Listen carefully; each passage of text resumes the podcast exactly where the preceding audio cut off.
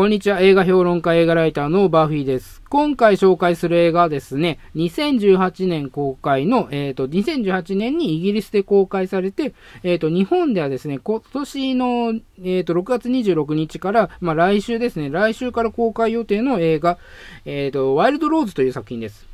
で、このワイルドローズはですね、主人、主人公というか、まあ、主演がですね、えっと、ジェシー・バックリーなんですね。で、ジェシー・バックリーっていう人はですね、えっと、最近だとあの、ジュディ、あの、虹の彼方にっていう、まあ、レネー・ゼルウィガー主演の、あの映画にも出演してましたし、えっ、と、明日から公開の、どえっ、と、ロバート・ダウニー・ジュニア主演のドクター・ドリトルでもですね、ビクトリア女王役をやってたりするんですよ。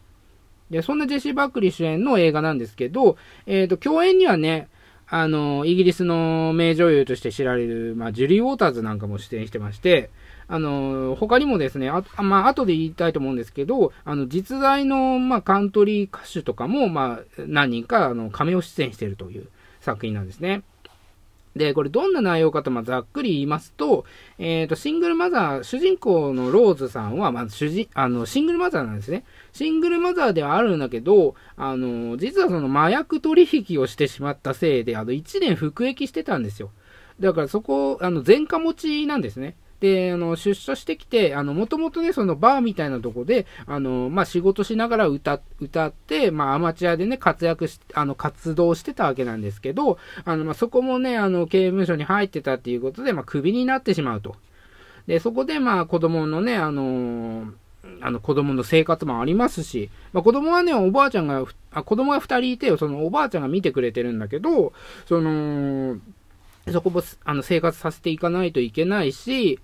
あの、自分のね、その歌手になるっていう夢もま捨てきれないというところで、あの、まあその実際のあの生活の、現実の生活の厳しさと、その自分の夢を叶えるっていうですね、その夢、その部分と、あの、まあ天秤にかけて、まあどういった展開になっていくのかっていうところで、まあ、あの、そういったまサクセスストーリーなんですね。で、その中で、あの、まあ、このローズさんもね、さすがにその、夢ばっか追いかけていられないよっていうことで、まあ、働きに行こうとするわけなんですよ。で、たまたまその、ちょっとね、富裕層の、あの、家の、まあ、家政婦みたいな、まあ、お手伝いさんみたいなね、あの、ものとして、まあ、働きに行く、働きに出るわけなんですよ。で、まあ、あの、掃除とかしながら、あの、カントリーソングをね、あの、口ずさんでいたわけなんですよね。で、そこをたまたまね、その、家の、その、奥さん、奥様にね、あの、その、見つかってしまって、あの、ただね、その、奥さんはね、あの、カントリーソングがすごい好きなんですよね。カントリーソングの大ファンだったんですよ。だからそれを聞いて、あの、ローズの歌声を聞いて、すごい、あの、ね、あの、興味を、湧き、興味が湧きまして、で、いろいろバックアップしてくれるんですね。で、あの、これをネットに上げたらいいとか、そのオーディションに、あの、送りなさいとか、そういうバックアップをしてくれて、あの、けあの、今まででちょっと、まあ、迷走してたっていうか、その、きっかけがなかったですね。やっぱり歌手になりたいって言っても、どうやって進んでいったらいいのかっていうのがわからなかったところに、その、奥様の、あの、バックアップがあって、あの、チャンスをつかむわけなんですよ。で、あの、夢に向かって、あの自分のね、歌に、歌、その歌手になるっていう夢に向かって、まあ、突き進んでいくっていう中で、やっぱりね、その子供のその問題、その子育ての問題、その自分の母親としてのその責任感っていう問題とかも出てきて、あの、まあ、歌、歌ばっかりその集中して、まあ、子育てができてないっていう、その自分の中の葛藤も出てくるわけなんですよ。で、これはね、現実世界にも、あの、まあ、よくありがちなことで、あの、まあ、夢とね、その現実世界の厳しさっていうのって、まあ、天秤にかけて、まあ、その、夢の方を諦めるっていう人は結構いると思うんですよ。で、その夢の、逆にね、その夢に向かっていって、その自分の生活を崩してしまって、まあ、家庭環境がめちゃくちゃになってしまうっていう人も中にはいるんですよ。だからね、そういったものを扱ってるんで、まあ、別にね、そこまでその、物珍しい物語ではないですよね。だから、あのー、まあ、典型的なサクセスストーリーではあるんですよ。だけど、その、何がね、この別、あの、今までのそのサクセ、ありがちなサクセスストーリーと差別化ができているかっていうと、やっぱりこの主人公のジェシー・バックリーの、あのー、歌唱力なんですよ。このジェシー・バックリーっていう人はね、あのー、実はね、あの、もともと、オーディション番組、あの、イギリスの BBC で、あの、オーディション番組があるんですよね。これ、2008年のことなんですけど、それに出場して、あの、2位になってるんですよ。で、それがきっかけで、あの、映画とか、あの、シンガーソングライシンガーソングライターとして、まあ、デビューしたりっていう、あの、経緯の持ち主なんですね。で、この、この映画自体に、あの、この映画自体はね、実はその、実在の人物がモデルになってるっていうことが書かれてるわけなんですね。いろんなその媒体っていうか、その記事とかに書かれてるわけなんですけど、あのね、調べてもね、それ誰かが載ってないわけなんですよ。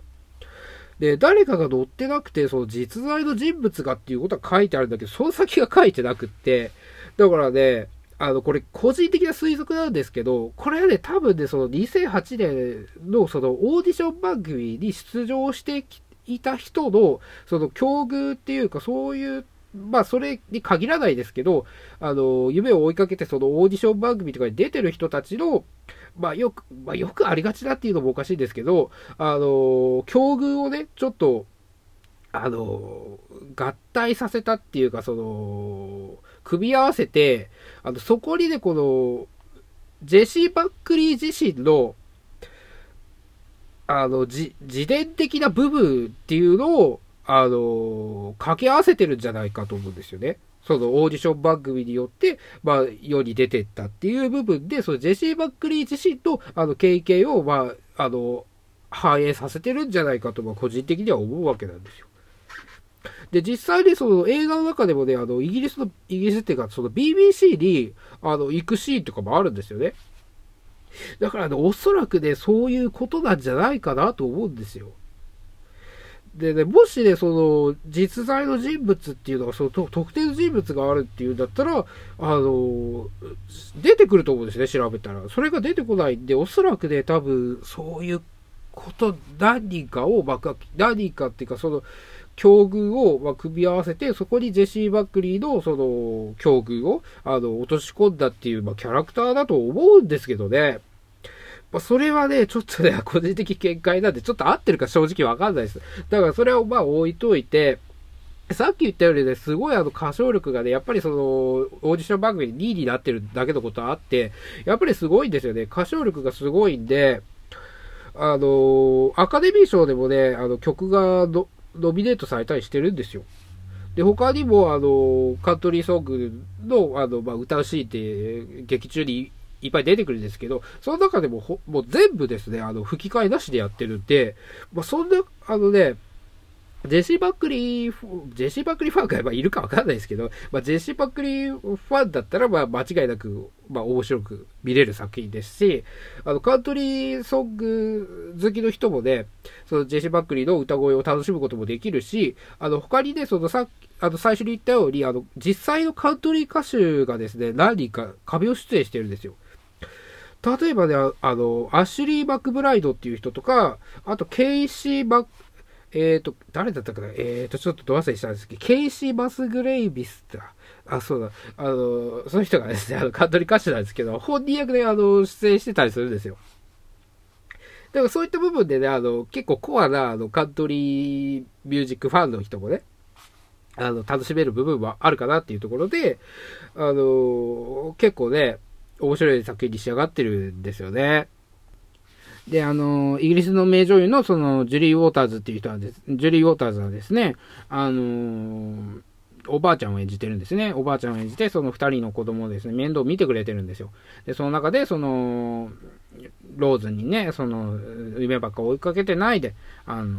仕事をしなさいっていうことを言ってくるんだけど、やっぱりその自分の娘ですからね、そのローズ自身も、あのローズ自体も自分の娘なんで、あの、夢を追いかけてる、そのローズの姿を見てね、やっぱり心打たれるわけなんですよ。心打たれて、あの、頑張りなさいっていうことをね、まあ最終的に言ってくるわけなんですけど、まあそこでね、その、ちょっとわだかまりがあった、あの、なんだろう、わだかまりがあった、その母と娘の関係っていうのも、まあ修復されたり、その母と子子っていう関係もですね、あの、まあ、ローズさん、ローズと、その自分の2人の子供とのね、関係も修復されたりっていう、その、あの、家族のね、再生の部分というところでも、ま、描かれてて、だからまあ、あの、王道の、何度も言いますけど、王道のサクセスストーリーではあるんだけど、そこにその、ジェシー・バックリーの、あの、見事な歌唱力がマッチすることで、あの、今までのその、ね、ありがちなサクセスストーリーとは、あの、差別化できてるという作品なんですよ。だからジェシー・バックリーありきの、まあ、作品になってるんですけど、まあね、極端なこと言うと、あの、その、なんだろうな、あの、カントリーソング嫌いな人だと、あんまりね、あの、ちょっと、うん、ダメかなっていう部分はあるかもしれないです。あの、カントリーソングっていうか、そのジェシー・バックリーの歌うカントリーソングありきで、あの、王道のね、物語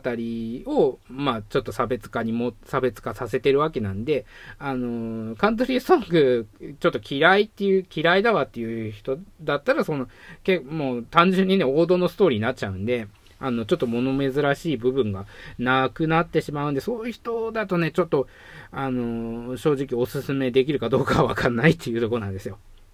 で、あの、このワイルドローズですね、えっと、2020年、まあ、6月26日金曜日から、あの、全国、日本でね、日本全国で劇場公開なんで、あの、まあ、よかったら、見てみてください。で、ジェシー・バックリーのね、あの、今まで、ジェシー・バックリーの、まあ、歌声をね、今まで聞いたことがない人も、あの、これをきっかけにね、あの、聞いてもらって、あの、調べてね、その、今まで歌ったジェシー・バックリーの曲とかもね、あの、まあ、ダウンロードとかできるんで、そういうのも、まあ、あの、ダウンロードしてるのは聞いてもらうのもいいと思うんで、あの、まあ、ジェシー・バックリーというね、この、存在をね、知ってもらう上、知ってもらう、まあ、きっかけになる映画としても、まあ、いいんじゃないかなと思うところで、まあ、今回は終わりたいと思います。それでは。